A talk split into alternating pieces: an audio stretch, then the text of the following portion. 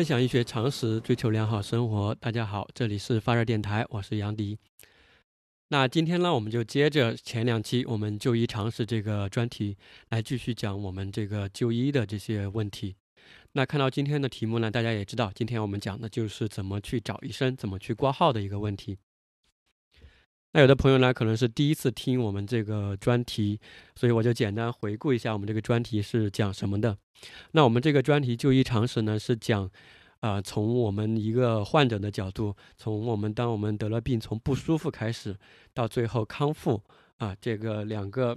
一头一尾之间，这个可能会经历的一些环节，所可能会涉及到的一些小技巧、小常识，在这这在这中间。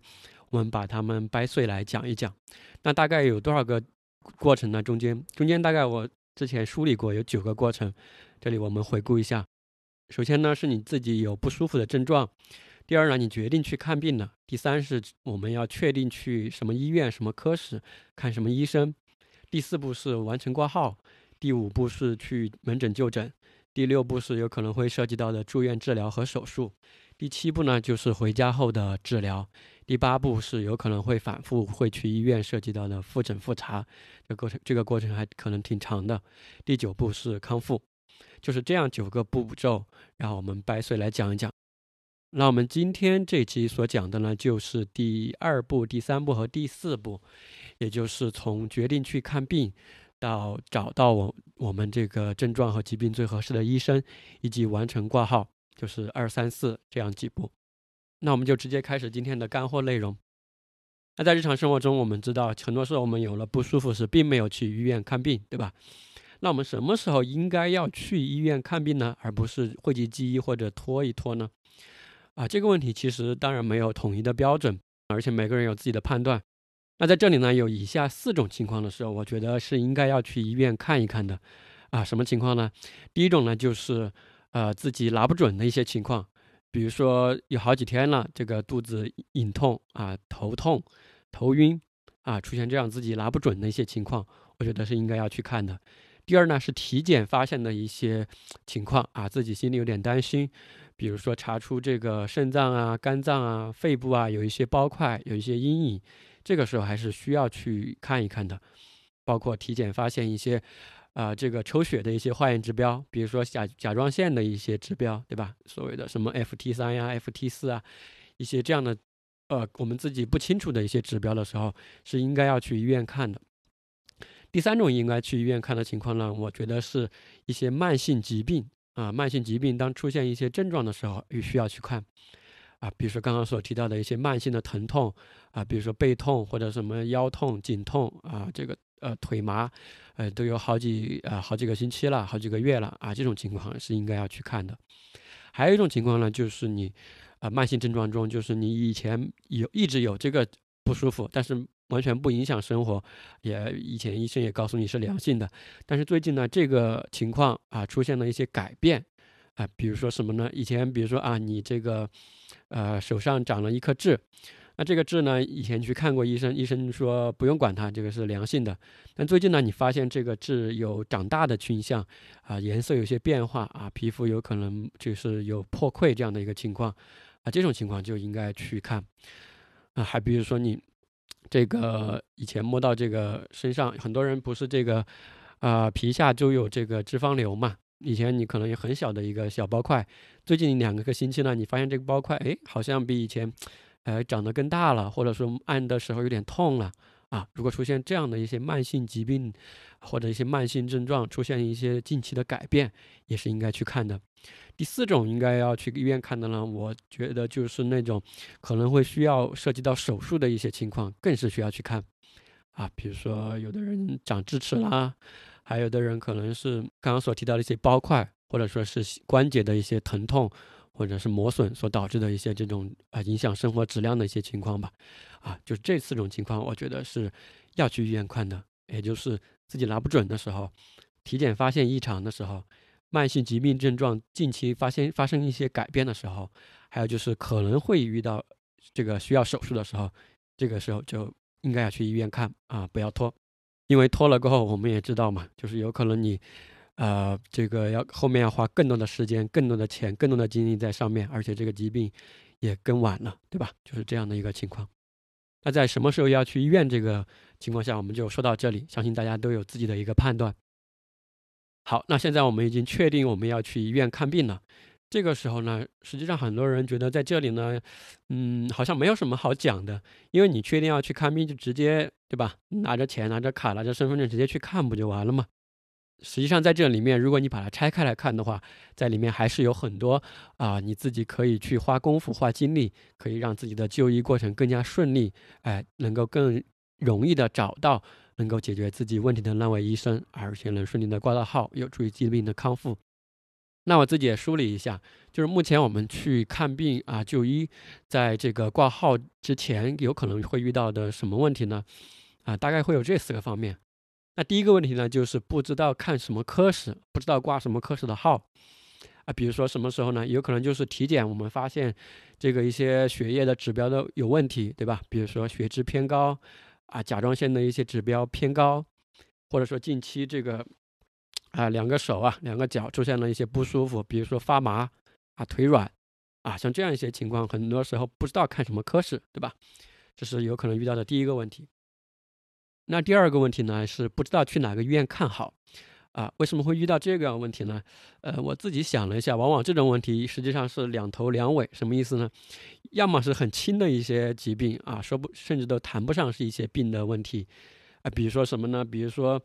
啊，很多有的人要拔牙了，有的人要做双眼皮，有的人要啊身上长了一颗痣，想去痣，想脱毛，啊，就是一些嗯相对比较不危及生命的比较轻的一些问题。他这个时候为了求美嘛，或者获得为了求获得一个比较好的啊这个就医的体验啊，这个时候想去确定找一家医院。还有一种疾病呢，就是比较晚期的，或者说比较严重的一些疾病，比如说肝癌晚期。啊，或或者其他的一些恶性肿瘤晚期，这个时候因为涉及到生命嘛，或者也涉及到很多精力和这个费用的投入，这个时候就要慎重的选择一家医院啊，就心里有点拉不准，不知道应该去哪家医院。第三个问题呢，有可能就是我也知道去哪家医院看病了，但是这个科室我去挂号的时候，发现有一二十位医生，对吧？现在现在很多这样的情况，这个时候我不知道挂哪个医生的号。因为很多医生的号也不好挂嘛，啊，挂了过后，如果这个如果不是对口的医生，我去了过后，啊，往往会折腾很久，对吧？有可能会反复又挂，他又会让我去挂另外一个医生，那另外一个医生呢，当时有可能又没号，但是我去了这个城里面，到时候回来也不是，不回来也不是，就会耽误很多时间和费用，这就是第三个问题嘛，就是不知道挂什么医生。那什么时候会遇到这种问题呢？很多时候，是一些涉及到要做手术的时候啊，因为比较慎重嘛，就想找一位最适合这个自己疾病这个情况的一位医生。这个时候，我们就希望找到一位最适合自己疾病的这样的一个医生啊。这有可能就是遇到第三个问题。第四个问题呢，就是大家都知道啦，就是挂号困难嘛。啊，很多人他不知道这个，他每次去挂号的时候都发现这个。呃，号都被挂完了啊，号都被挂满了，每次都是被挂完了。这个时候他就很想知道这些想挂号的这位医生，他究竟是什么时候上门诊啊？或者说他这个医院究竟是什么时候放号啊？就是类似这样的一些问题，我们在后面进行一个简单的讲述。所以这就是我们在去找医生、找医院时可能会遇到的一四呃四个问题吧，就是不知道挂什么科室，不知道去哪个医院，不知道选哪个医生好。最后就是挂号困难的一个问题，这也就是我们本期这期节目所想要去达到的一个目的，也就是通过我们的一个努力吧，能够去找到适合自己的一个最合适的一位医生，并能够顺利的完成挂号。那在这里，大家在题目中也看到了，我提到了一个叫做最合适，而没有说最好的医生，对吧？最好的医生有可能是在北北京、上海，对吧？你。不可能那么实际的，就说每遇到什么小问题都去找这些大专家。那什么叫最合适的医生呢？最合适的医生呢，也就是能够解决你当下遇到的这个你的问题和一些诉求啊，这是第一。第二呢，也最好是就近的啊，比较近的一个医院的医生。第三个呢，当然如果在前两个都满足的情况下，我们也希望他是最经济的，能够更花更少的钱，花更少的时间，对吧？就这样的，就是。我题目中所提到的最合适的医生，也就是这样的一个定义。那下面我就准备开始讲这个具体的操作步骤了啊，就如何去，哎，找科室、找医院、找医生。那在讲述之前呢，也有一点提示：如果你自己有身边有认识的，你觉得非常靠谱的医生朋友，啊，就是大医院的、公立医院的啊，这个省省会的，啊，你可以不用听下面的讲述了，你可以直接向他进行打听和咨询，对吧？但在这个时候呢，我们也知道，呃，很多医生他自己，因为他可能也是不一定是你想去看病的那个科室的医生嘛。所以这个时候他也有可能有自己的局限性。这个地方我的建议就是，如果你有医生朋友，啊，最好能够多咨询两个啊，多咨询两个。好，那我们就直接开始下面的一个干货和操作性的讲述了。那下面的呢，我会分为五个步骤来讲。那这五个步骤中呢，会涉及到一些具体的。呃，比如说网站呀、APP 呀，或者一些举实际的操作技巧，大家也不用按部就班的，或者说很刻板的按照我这个顺序和步骤来，啊，你可以参照着里面的一些信息或者工具，根据自己的情况来按需进行一个查找和这个就医。那为了能够更容易理解和方便大家收听呢，我现在这里就举一个我之前身边实际的一个例子。呃，把这个例子串在后面的一个讲述之中，方便大家的一个理解。啊，这个例子说来也没有什么特别的，实际上就是之前有一位亲戚了，大概是老家的一个亲戚，是一个三十四岁的女性。她是一个什么情况呢？他就是在他们单位体检的时候，啊，这个彩超发现右侧的肾脏，右侧的肾脏发现有一个阴影的一个占位。嗯，我记得大概是两厘米左右吧，就是一个包块，一个占位，啊，这就是体检发现的。然后当时我就问他有什么不舒服没有嘛，就是他自己自己觉得的一些症状。他说好像也没有什么不舒服，好像就是有时候呃劳累过后，比如说做了一些家务劳动后，呃觉得这个右部的呃这个腰这里有一点酸胀的一个不舒服，啊，我大概就知道他的一个情况。那这个时候呢，其实我们需要知道一个。啊，病人和患者的诉求就是他想解决什么问题，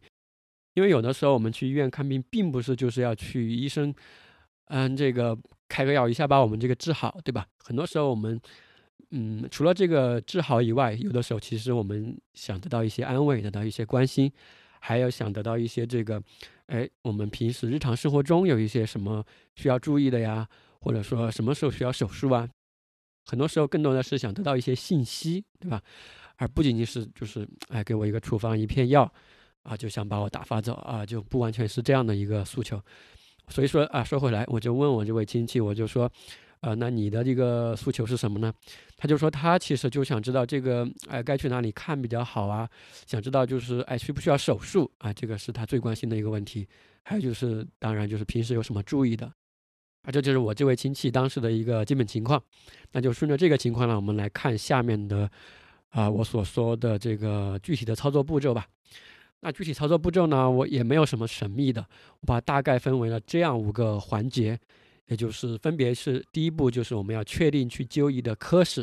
第二步是我们要心里想好和确定我们去就诊的这个地域范围，也就是去什么地方，呃，去去哪个这个地理范围的医院看；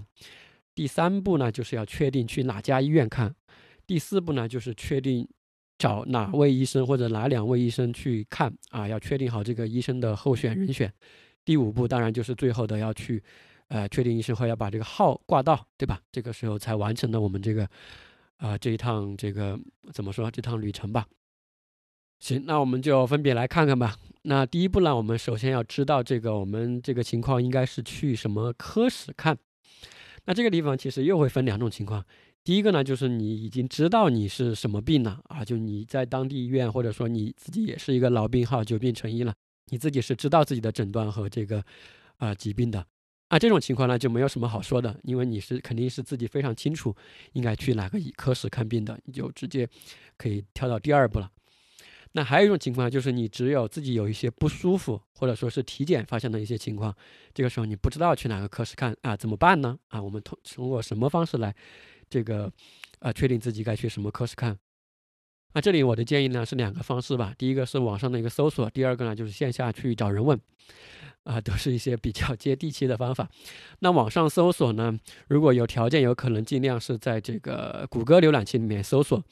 啊，怎么搜索呢？就用你这个不舒服的症状，或者说你体检的报告上的一个问题，来直接搜索。啊，举个例子啊，就拿刚刚我这个亲戚的这个情况来说吧，他就是有一个症状呢，就是腰痛啊，然后他的一个具体的报告上说的呢，就是肾脏占位啊，其实它最主要的是一个超声上提示的肾脏占位这样一个这个问题。所以说在搜索的时候，只有直接搜索肾脏占位空格。然后你就再输一个什么科室啊，或者说科室啊，或者对，就这样就能够搜到。我这儿说的比较复杂，但是你可以操作一下就知道了。如果你上不了谷歌搜索呢，在百度搜索也行啊，就是跳过前面几条广告往下面看，然后就多看几条吧，应该就会看到一些患者的提问呀什么之类的。啊，这个确定科室这个方面应该还不算难。啊，这就是网上搜索。还有一个情况，我就说了嘛，就直接去线下问，去问谁呢？当然是问医生嘛。就是你有这个一情况的过后，比如说你是在一个这种县里面或者这个镇里面，甚至是你就直接这个时候先不用管什么了，就直接去你们最近的一个呃县医院也好，这个区医院也好，或者什么呃镇医院也好，直接去那里找一位医生看啊。就是他这个时候看不一定找他拿药嘛，你就问他这个。啊，我这个病应该上门看什么科室？他肯定是知道的。所以说，这个这种从不舒服或者说有体检报告出现的一些问题，我们确定科室啊，应该是非常啊容易的。我们就在这里不啰嗦。回到我们这个我刚刚说的我亲戚这个例子呢，他呢，我就是这样搜的，就是肾脏占位啊，这个空格什么科室啊，很容易就搜出来了。下面就提示是应该看泌尿外科。所以我们这个第一步就完成了啊，就是确定了科室啊，就是看泌尿外科。那第二步呢，就是我们要去确定我们这个去就诊的这个地理范围、地域范围啊。刚刚可能没说清楚啊，大家不知道这个什么意思啊？这个呢，其实就是想说，我们应该是去，就是比如说就去县里面看、市里面看，还是要去这个省会看，还是要去北上广看啊？是想说这样一个问题，就是我们确定一个就诊的地域范围。那这个确诊丢地域范围这儿呢，就是现在随着这个，呃，互联网医疗的发展嘛，现在其实有更多的一些选择，也就是有线上就医和线下就医的这两种大的一个划分。那我们所以说，我们就先来说一说这个线上，就也就是所谓的网上看病吧。在网上看病呢，就不会用涉及到后面所说的什么确定医院和医生还有挂号这些问题了。嗯，那什么样的一些疾病可以在网上问呢？其实，在网上问诊现在还是挺方便的一个选择。呃，据我所知，现在在网上问诊最多的一些这个疾病和科室，主要就是妇科的、儿科的，然后男科的，还有皮肤科的。嗯，对，大概是这些吧。就这些是，也听也知道，就这些疾病是很适合做网上的一些咨询。所以说，当你觉得自己是一些小毛病，然后或者是只是体检发现的一些这种指标的变化，还没有影响，不是什么恶性肿瘤，不是影响什么生命的一些疾病，或者不是很严重、很紧急的一些这种急诊的情况，嗯，我觉得都可以先在网上问一问啊，有一个大概，就至少获得一些信息吧。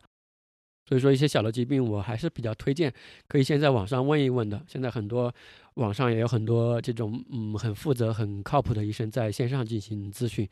而且网上它也有很多线下所没有的一些优点嘛。第一呢，比如说你可以，啊，不用这个省了来回的这个舟车劳顿和住宿啊，车这个时间这些省下来了，对吧？第二个呢，就是我们知道在实体医院去看病，很多时候，哎，是这个排队，比如说两小时，最后看病只有五分钟。那在线上呢，嗯，怎么说呢？你可能花五十块钱找到一个医生，你可以。给他问个半个小时，或者问十个回合，啊，有不同的一些收费方式，甚至有的这个 A P P 里面有的医生还开通了这种，啊，电话问诊啊，或者说是这个视频问诊啊，都有啊，我觉得还是挺方便的吧。算下来其实，啊，是不算贵的。好，那这种线上的时候，我们去哪里看和哪里问呢？我首先推荐的还是你所在这个省或者你所在这个区域的你。你心目中能想到的最好的那家医院的这个官方的 APP，因为现在很多这种大的医院啊，其实它都有自己这个官方的一个 APP 或者公众号里面就有这个问诊的一个入口。这个时候呢，我就建议你先在这个谷歌浏览器里面或者百度吧，一定要找到这家医院的官网啊，确定是官网，不要找到其他和它名字相似的一些医院网站了，或者在这家医院的官方公众号啊里面找到看一下它有没有这种呃就医和这个线上问诊的入口。为什么要选自己本省的这家这个医院大医院的这个呃 A P P 呢？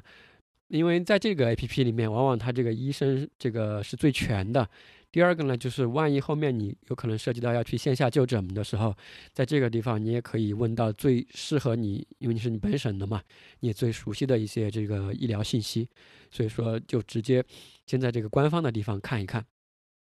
好，那如果没有这个官方的 APP 或者官方的公众号的话，这个时候可以再选择一些第三方的这种综合性的一些大的一些平台来问一问啊，比如说这个丁香医生啊，他有这个。呃，公众号、小程序和呃 APP 都有，还有这个好大夫，还有平安好医生啊，这几个我觉得都是靠谱的。你在这里面去找的时候，也我也是优先推荐，在里面你可以筛选嘛，它可以按照这个省市来筛选。我也是优先推荐你找你本省的这种医生来问，因为到时候你万一要线下就诊也挺方便的，可以问到更多的这种挂号啊、出诊的一些信息。对，这就是线上就诊的一些情况啊，在这里就说到这里。那再往下，我们再说一说，还是说一说这个我们一般在线下就诊的这样的一个情况。那线下就诊呢，我们有可能分为，我大概分了这三种吧。第一个就是在本市看病啊，就在本市的这个医院看病。第二个呢，有可能我们有可能会想到去刚刚所提到的这种啊区域级的医疗中心去看病啊。第三个呢，就是我们是全国范围内去找最好的、最知名的这个专家去看病。那这三个我们怎么选择呢？啊，其实大部分的一些常见病，我还是先推荐就在你本市看就可以了，就是不一定要去省会看，也当然也更不用一一沾着就要去这个啊北上广看，就在你本市先做一个初步的诊断。如果说你是只是这个啊一些常见的疾病的话，就在本市看。那这里像重点说的，就是这个区域级的医疗中心。那这个区域级的医疗中心是什么意思呢？实际上这个不是一个。啊，什么呃金标准，或者说这个肯定的是哪家医院，这个都不用我说。其实，在当地人或者在你的心目中，你肯定知道，对吧？就是你们那个区域，可能是华北或者是华南、华东，你肯定是知道你们就是啊，当地人最信任的、最有口碑的那几家大医院，就是那几家医院，你肯定对吧？头脑中会显示闪现出这个呃那几个名字，比如说这个啊华北的这个，比如说协和啊、三零幺啊。啊，这个中部的这个华西医院啊，西京医院啊，南方的这个中山大学的各大附属医院，还有上海的那些大医院，啊，很多时候你就会想到这样的一些，这种就是所谓的区域级的医疗中心。那这种区域级的医疗中心，我们什么时候应该去这种呃医院看呢？就是就是不推荐在本市看了，就是应该去这种啊比较我们所谓的这种啊真正的大三甲大医院看病吧。啊，这里呢，我也简单嗯想了五个标志吧。当然有这五种情况的时候，我觉得还是非常推荐去这样的医院看的。第一个呢，就是需要手术的时候，特别是一些比较大的手术的时候，我推荐还是去这些地方的。第二个呢，就是你在本地呃本这个县里面也好，市里面也好，呃，就是已经诊断治疗过一段时间了，但是出就是呃诊断还是不太清楚啊，是一个比较疑难的一些情况，这个时候还是要去这种地方。就去这种，啊区域的医疗中心看。第三个呢，就是你已经得了一个病啊，诊在当地已经治疗了，比如说一两个月了或者半年了，但是疗效不好啊，还是要去这种区域级的医疗中心，建议去进一步的就诊。第四个呢，就是你得了一些，呃，这个慢性复发性的一些疾病啊，严重的影响到了你的一些生活质量，比如说一些比较严重的类风湿关节炎啊。这个痛风啊，还有这个现在很多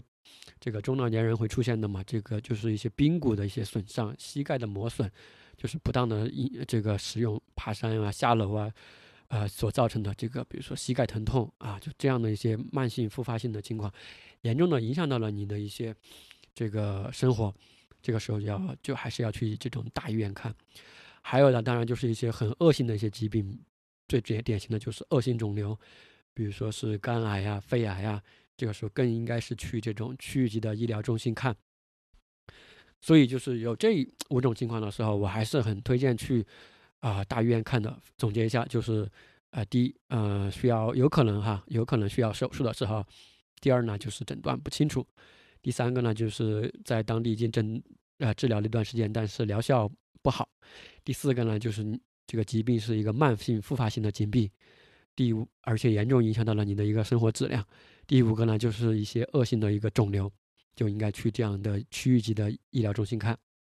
那还有一种情况，有的人说，这个全国最好的医院应该就在北上广啊，就这样的最发达的这个城市嘛，是不是？我们应该去这样的地方看呢？嗯，这个时候其实我还是不推荐，就是一下就跑去这样的一个地方看。为什么呢？首先来说，你去对吧？你挂号啊，找医院、找医生，这个精力啊、花费的钱，其实这个都不说了。第二个就是你直接去，嗯，不一定就是最对你最好的一个选择啊。各方面来说，就是也没有人更多好的人来照顾你啊。很多时候还是去推荐，就先是要去这个，还是要去这个，啊，刚刚所提到的这个区域级的医疗中心，先去看了过后，再跟你这个区域级的这位医生进行充分沟通过后。如果他建议你去，这个时候我觉得你就可以去这个全国的这种医疗中心去看了。所以我这种北上广大医院，如果你不是在那个本市，我是不建议就直接就什么坐飞机、坐火车就直接跑过去的，啊，这个不一定是一个最好的选择。啊，就诊范围其实大概就说完了，大家应该也就确通过上面的所说的这个，呃，究竟是在网上看，还是在本市看，是在区域级的医疗中心看，还是在全国看？嗯，心里应该已经有个数了。那这个时候有可能有听众会问，嗯，那有可是不是有些这个疾病啊什么，在我们中国可能还不是最发达的，我是不是要去国外看病啊？去什么日本看，去欧洲看，去美国看病？我们是也是不是涉及到要去全球看病这样的一个情况？嗯，当然不否认有这样的情况了，或者说国外很多啊医疗机构可能会比中国的更先进。那这个情况呢，我在这里就不多介绍。为什么呢？第一呢，我对这个全球的医院确实没有那么了解。第二个呢，我相信如果有能力去全球看病的这样的患者，嗯，应该也不会来听我这个节目吧？啊，开个玩笑啊。所以我们还是回到我们这个严肃的这个话题上来，就是确定我们这个就诊的地域范围。啊，再说回我这个亲戚的这个例子嘛，因为当时他是肾脏的一个占位，啊，推荐的是泌尿外科，有可能会涉及到手术，对吧？根据刚刚所说的这个，呃，我刚刚所提到的这个，嗯，区域区域级医疗中心的就诊建议，所以说我就推荐他还是就去这个区域的医疗中心就诊，也就是去，因为我这位医亲戚是在四川省的一个县里面，所以我就推荐他去四川省的这个。区域的区域级的医疗中心就诊，好，这里我们就确定好了我们的这个就诊的地域范围。那下面呢，我们再看一下我们的第三步，也就是确定医院。那这个确定医院这一步实际上是非常重要的啊！如果我们走错了医院，对吧？很多时候可能钱也花了，有可能这个疾病也没得到恢复。以前我们听过的这种一些。呃，这种不合规的医院啊，一些莆田系的医院呀，所带来的这样的一些悲剧啊，我在这里就不用重复了。那去医院就诊，这里，嗯，首先推荐的还是没有，如果没有什么特殊情况，还是推荐去这种公立医院啊，这是第一个提醒。第二个呢，就是找医院的时候，千万不要在百度上去搜什么疾病去什么医院，因为。啊，确实搜出来的时候，很多医院啊，很很有迷惑性。那搜出来的一些网站，啊，这里就简单说一下怎么辨别一个，呃，公立医院和这些所谓的以赚钱盈利为主导的医院吧。我们也不能说它是骗子医院，对吧？因为它也是合法合规的一些这个，呃，医疗机构。网上有很多人也说过了嘛，就这样的一些很简单的一些方法。其实就是你去登录它这个网站的时候，如果你无意中上了这样的一个网站，你发现这个网站上面就是呃有很多这种 QQ 啊，一些什么各种联系方式啊，讲疗效，讲什么专家的一些大的照片啊，像这种很多确实都是，嗯，确实是以盈利为导向的。我们不能说它是以这个呃，不能说它是假医院或者骗钱医院。那这种医院往往是私立医院或者一些小医院。不推荐通过这样的方式去找，还是推荐去推荐去这种公立医院找。公立医院的这个官方网站，大家一上就知道，就往往很像这种政府的网站。进去后过后，就是有很多这个政府的一些报告啊、医院的报告啊、啊一些党务活动啊，就看起来没有什么这种盈利或者这种呃就是营销的性质比较弱吧。相信大家懂我这个意思了啊，就不用在这里啰嗦。那么现在就说回来，怎么去确定医院啊？确定医院这里就分为两个方向。第一个，如果你上面就确定就是在本市看，对吧？或者这个里就不用多说，因为如果你是在县里面或者本市进行就诊的话，你本市或者你本县的这个哪家公立医院最好，你们当地人你肯定是知道的，对吧？这里我就不用啰嗦，你直接去这家医院就 OK 了。那如果你这个时候是决定去区域级的或者全国的这个医院看病。这个时候，嗯，有可能你就不知道这个，因为那那个城市或者你们这个省有好多这种，呃，公立大三甲医院嘛。这个时候应该去哪家医院呢？啊，这个时候就要隆重推出今天这个播客里所最重要的一个信息来源吧，也就是复旦大学医院管理研究所的一个中国医院排行榜。啊，它的一个网站我附在这个播客的这个说明里面了，大家啊去可以很容易的找到。啊，这个复旦大学的中国医院排行榜是一个什么东西呢？啊，很多其实在业内人士啊，或者在这种从医啊或者健康行业的人都是知道这个东西的，但是很多我们普通人或者老百姓往往不知道这个东西，其实还是蛮可惜的，因为这个东西确实非常的实用和好用。那这里说一句呢，就是这个排行榜它是有一个官方网站的啊，你在谷歌上或者百度上可以搜得到，你搜索复旦大学医院排行榜就可以找到。那这个排行榜呢，就是我们也知道了，就很多就有各种各样的排行榜嘛。那这个排行榜是干嘛的呢？它有一个 slogan，有一个标语是这样说的：它这个排行榜是作为医院学科的参照标准，作为患者就医的科学指南，对吧？人家都明确说了，这个是作为患者就医的科学指南。我们作为患者，如果不知道这个排行榜，啊，就未免是太可惜了。好，我们就简单来看一下这个排行榜啊。它这个排行榜是一个什么东西呢？这个排行榜它是一项，它官方是这样写的，是一项由独立的第三方的医院管理学术机构开展的一个公益性的项目啊，公益性的项目。它是通过一个排名排行的一个评比，来作为这个医院学科建设的一个标杆，呃，造福我们的患者。而且它从二零一五年开始就增加了全国七大地区的专科和医院的一个排行，也就是有助于刚刚我们上面所提到的这种。区域级的就诊的一个就医选择，我觉得这个就增加了它的一个实用性。因为如果你只是拉一个全国的医院排行榜啊，就实用性不是很大，因为拉出来排名前面的肯定都是啊这种北上广的一些大医院，对吧？就是嗯，对老百姓来说实用性不大。那这个地方我之前还特别关心它这个排行榜是怎么评选出来的，或者说它是。根据什么维度评选出来的？嗯，因为现在我们知道很多医院，它这个非常重视这个科研和这种论文的发表，因为如所以说，如果这个排行榜是根据论文来，或者说这种科研影响力来，就是权重比较大评选出来的，那对于我们就医来说参考性不是很大，因为有的医院它可能这个科研水平就是一般，对吧？但是它这个医生的。呃，这个临床水平、看病和治病的水平是很高的，这种情况是肯定是存在的。所以，他这个呃，复旦大学的中国医院排行榜是怎么评选出来的呢？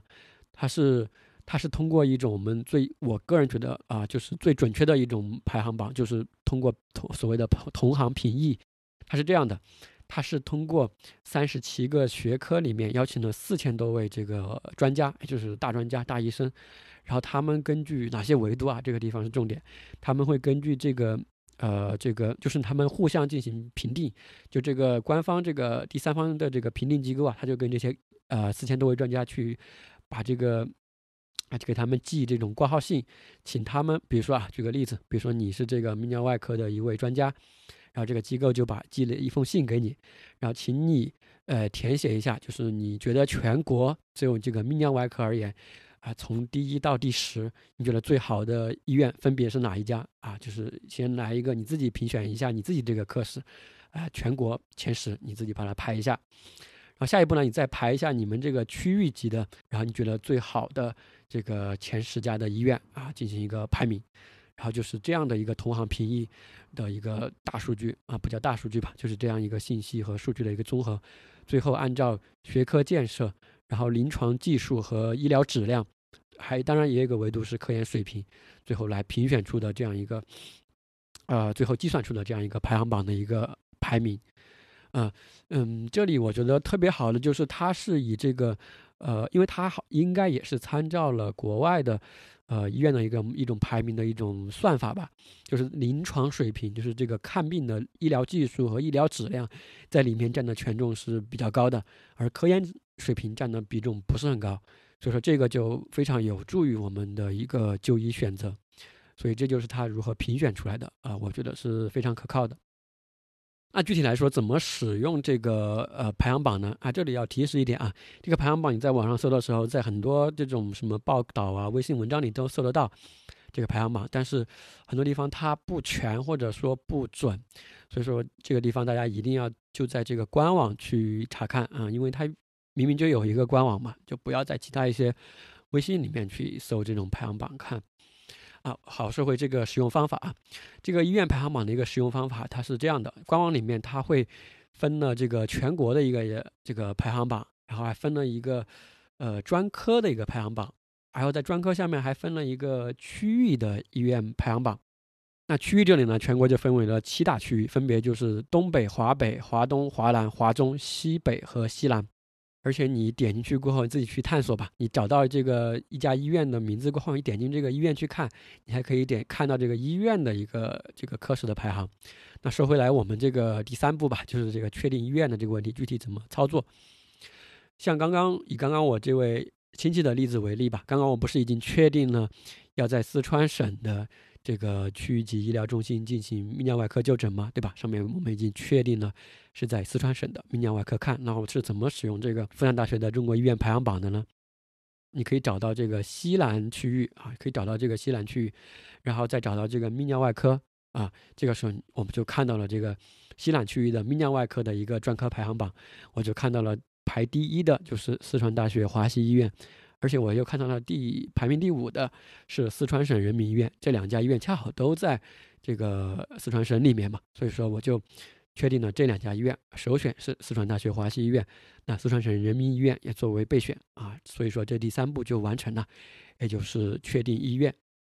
好，那我们下面就进入到第四步了啊！很多人觉得好像下一步就应该是挂号了啊，我觉得还不是，还不应该马上去挂号。第四步还是要确定医生啊，这一步其实我觉得是非常有价值的一步。为什么还有一步要确定医生呢？直接去挂号不就完了吗？嗯，当然这第四步呢，有的时候不一定需要啊，有的时候需要。什么时候需要呢？就是什么时候我在确定科时候还需要去这么就感觉像钻牛角尖一样，还要去找到这个医生呢？尤其是涉及到要做手术，还要做一些介入操作，或者说是一些很严重、罕见的疾病的时候，比如说得了恶性肿瘤的时候，这种时候，因为这个时候我找的这位医生就跟我怎么说，呃，跟我性命攸关了嘛，可以这样说，所以说我找这个医生再怎么慎重也不为过，对吧？我在这里多花一些时间，多花一些精力，我觉得都是值得的。而且这个时候也有助于我后面避免我就是反复的这个跑路，或者说，呃，就是也确保我看的这个医生从始至终看的都是一位医生啊，这样我自己觉得，啊，医生对我也最了解嘛，我自己也比较放心。因为我相信，呃，经验比较丰富的病友都有这样的一个情况，就是他嗯去挂了，好不容易挂到了一个大专家的号，但去了过后呢，大专家跟他说。啊，你这个情况呢？我们科室还有另外一位大专家，他是专门看这个方向的。我建议你去挂他的号。这个时候其实就非常的被动，对吧？你挂那个专家的号呢，又挂不到。现在你回去也不是，不回去也不是。这个时候就陷入一个非常被动的一个情况。所以说，我们这第四步确定医生，就是为了避免这种情况，或者说尽量减少这种情况的发生，呃，来做的。那我们就直接来看怎么操作吧。那首先在这里呢，大家可以想一个问题。就是当我们都已经确定了医院、确定了科室了，这个时候我们就是想知道哪个医生对我们是最合适的，对吧？这个时候谁是最清楚这个信息的呢？就是谁是最清楚哪个医生对我们最合适的呢？对，当然这个其实还是蛮容易想到的，最合适的就是最清楚这个信息的人，当然是那位医生本人了，对吧？啊，这只是第一个。当然我们不一定马上就找得到那位医生嘛。啊，就是很多时候的一个情况。第二个呢，就是最清楚这个信息的人，就是这位医生的同事。所以说，这个信息不对等的一个情况就出现在这里。就这个时候，你不知道你碰到的这个随便去，如果你随便去挂一个号，你就不知道你碰到的这个究竟是你最合适的那个医生本人呢，还是说他的那些哎不一定那么适合你这个情况的他的同事啊。所以说这个时候，我们应该值得在这里多花一点信息，而且需要进行一个多方的信息确认吧。这个时候是最慎重、最关键的一步了。这个时候呢，我的一个建议就是，因为我们也知道下一步第五步就是我们的挂号，对吧？很多我们想去看的医生不一定就是有他的号，所以说我们在这个确定医生这个第四步的时候，我们最好是多确定呃两三位医生，到时候挂号的时候有一个备选啊，至少确定两位医生或者说三位啊，就比较保险一点。好，那我们直接来说一下这个第四步确定医生的一个操作步骤。那我们应该去看哪个医生呢？第一步还是先去这个这家医院，就是你你不是已经确定医院了吗？就去这家医院的官网看一看这个科室的这些医生的一个简介和基本信息，先有一个初步的印象，先浏览一遍。呃，这个浏览的时候呢，因为我们知道很多医院官网的这个信息啊，就写的还是比较官方和这个怎么说？呃，写的不一定那么的接地气啊，就是很多时候他介绍的是这个医生的一个。啊，学术背景，或者说他的一个什么职称，或者说他发表了什么论文，这个呢，对，呃，就是你看病，而且或者说确定他是不是最适合你的，呃，帮助性不是很大。但有的医生他可能会写的比较清楚吧，因为很多这个简介都是医生自己提交的信息，有的医生他比较注意这一点呢，他会在里面写的比较清楚。总之，可以先浏览一遍，有个大概的一个呃印象。好，这是第一步。第二步呢，你就去这家医院，刚刚上面所提到的这个，啊，它的官方这家医院的官方 APP 或者官方的公众号，去里面进行这个，呃，在线咨询。呃，咨询谁呢？就去咨询这家医院你想去看的这个科室的年轻医生。这个时候不是去问病看病的啊，这个时候只是去问信息打听。这个时候找这种年轻医生就可以了，就是这个，啊，比如说住院医生、医师和主治医生这三个水平的就可以。不一定要找这个主任和副主任医师，啊，当然在这个打听的时候，呃，就是你怎么问的一个问题。当然，你就是尽可能把你的这个情况说清楚，对吧？就是你这个病是怎么回事儿，最开始是怎么回事儿，然后有什么不舒服，分别有一些什么报告，啊，全部拍清楚发给医生看，因为线上咨询嘛就比较方便。然后用了什么药，哦，然后你这次去医院是想解决什么问题，然后请这位医生告诉你。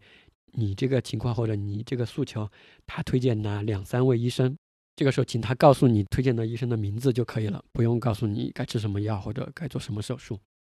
这个提到去咨询年轻医生这个的时候，最好可以多问两个，因为有的时候，嗯，怎么说，一个人他还是有自己的一个呃局限性嘛，可以多问这这个科室两两三位医生来确定一下你自己的一个选择。刚刚上面也说到了嘛，有的医院它官方没有 APP 和公众号怎么办呢？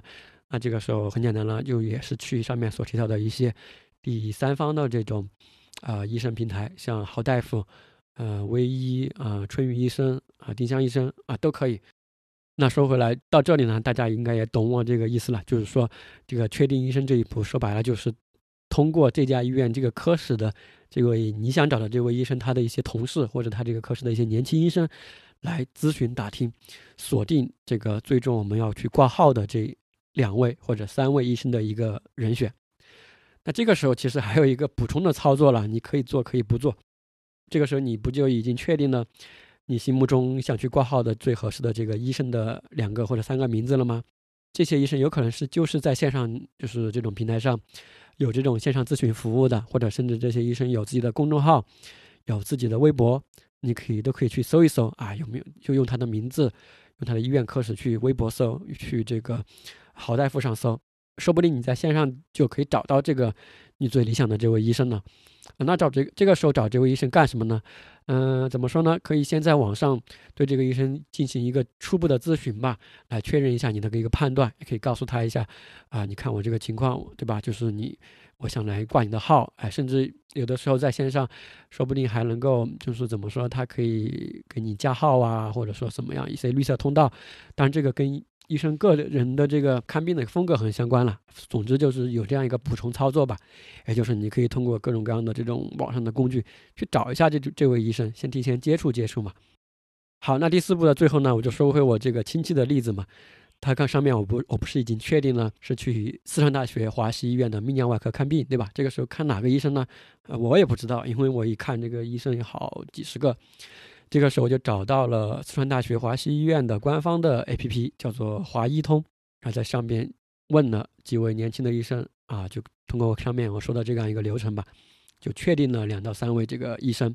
然后就准备去挂号。啊，就是这样，大概就是这样一个流程，还是挺顺利的一个流程。其实说回来，就是只要你肯花精力、花心思在这上面，我觉得都是会有成果的。好，那最后就说到我们的第五步了，也就是挂号。很多人可能听到挂号都很激动啊，就以为我要说说一些很这个很微妙的操作，很这个能一定保证挂到号的这种。呃，这种这种技巧啊，这种当然是不可能的，对吧？我也不是什么神仙，我也不是卖挂号的，所以说我这里呢，尽量就提供还是一些信息吧。其实这个挂挂号说，我觉得也没有什么神秘的，就像以前我们呃在网上买火车票，或者我们双十一的时候这个抢着付款，都是一样的操作嘛，它无非是一个网络的一个操作过程嘛。那挂号呢？这里我想说的就是这样一个几个建议吧。首先呢，就是在挂号前还是要充分利用这个网络的工具。第一步呢，就是要去明确这个你这个你不是都已经确定医院科室和医生名字都确定好了嘛，对吧？已经非常锁定了。这个时候你就要去确定这个医院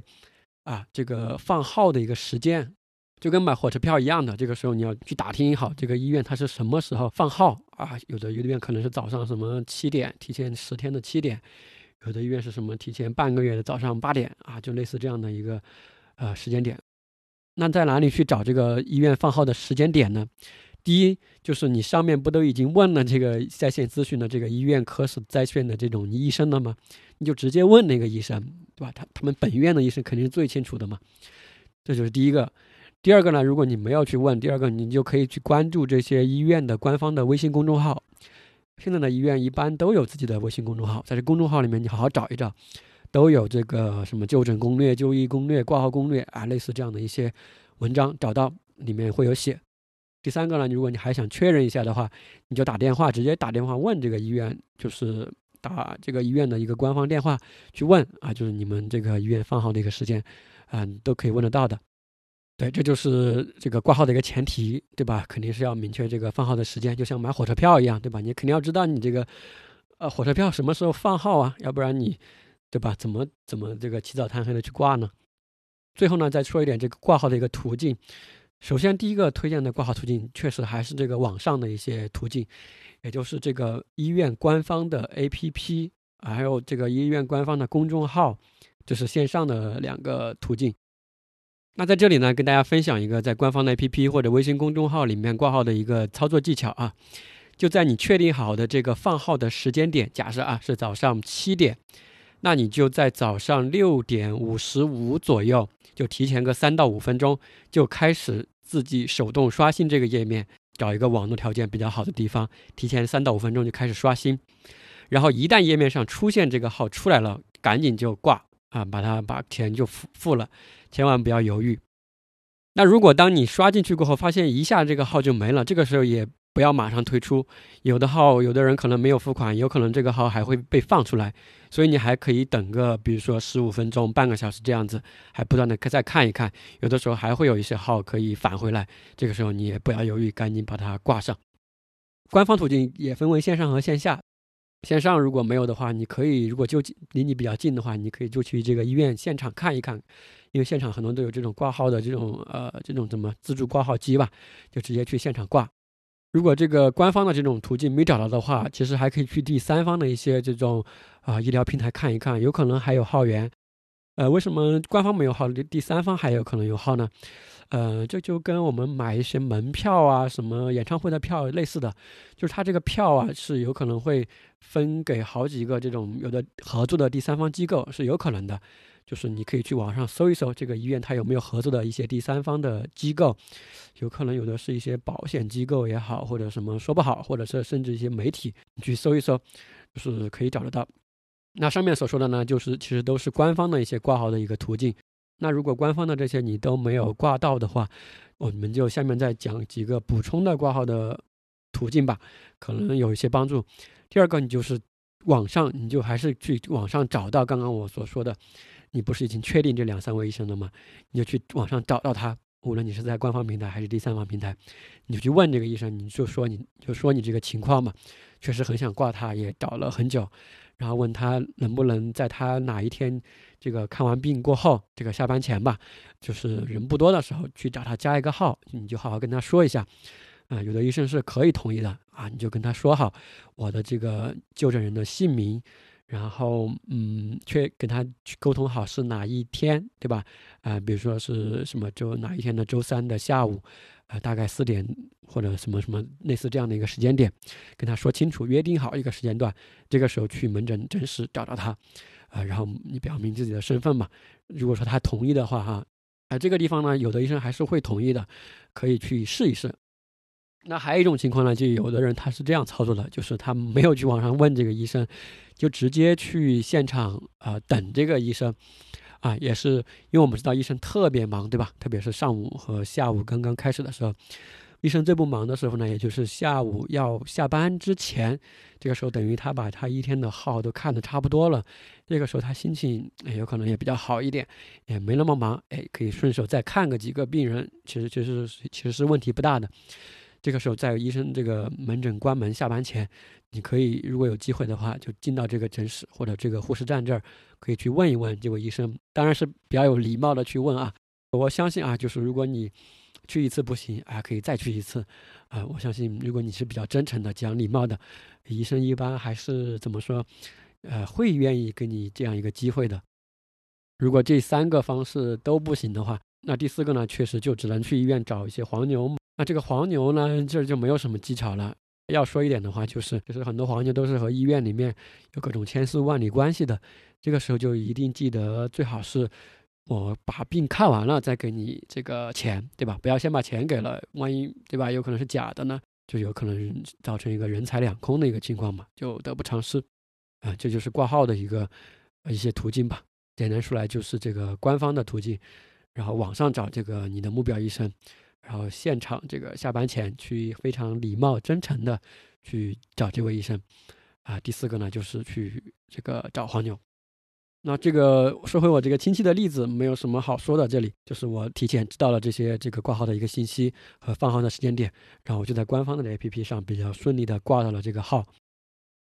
所以说今天的这个干货内容，我觉得已经说的差不多了。我相信大家也听懂了我。的这些操作和这个大概的意思，那我们就简单总结一下。那这一期呢，我们就其实说了，只说了两个事儿。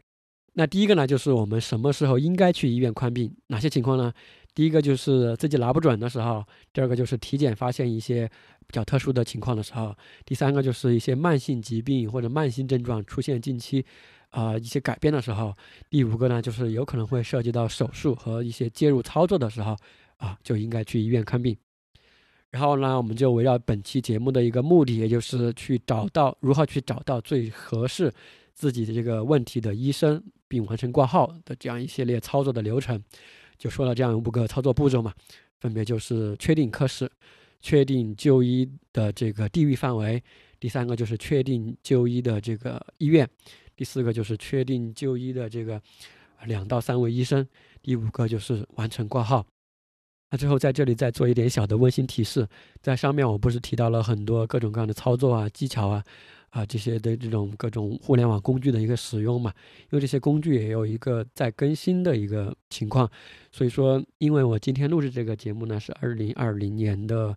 三月十日，对，三月十日，所以说我上面说的信息有可能会过时，大家就是进行一个参考，选择啊来进行按照你的需要来进行这个使用就可以。第二个呢，我想说的就是，上面我所提到的一些工具啊、网站啊，都跟我没有任何利益相关，也没有给我任何广告费。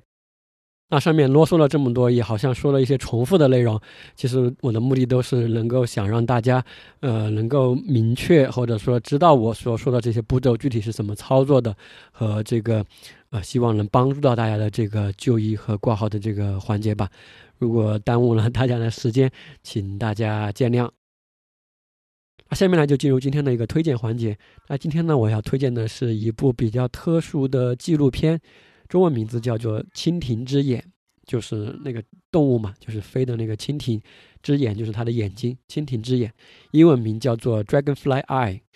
呃，这部片子呢是这个中央美术学院的副院长吧，叫徐斌这位艺术家所带领团队所制作的一部片子。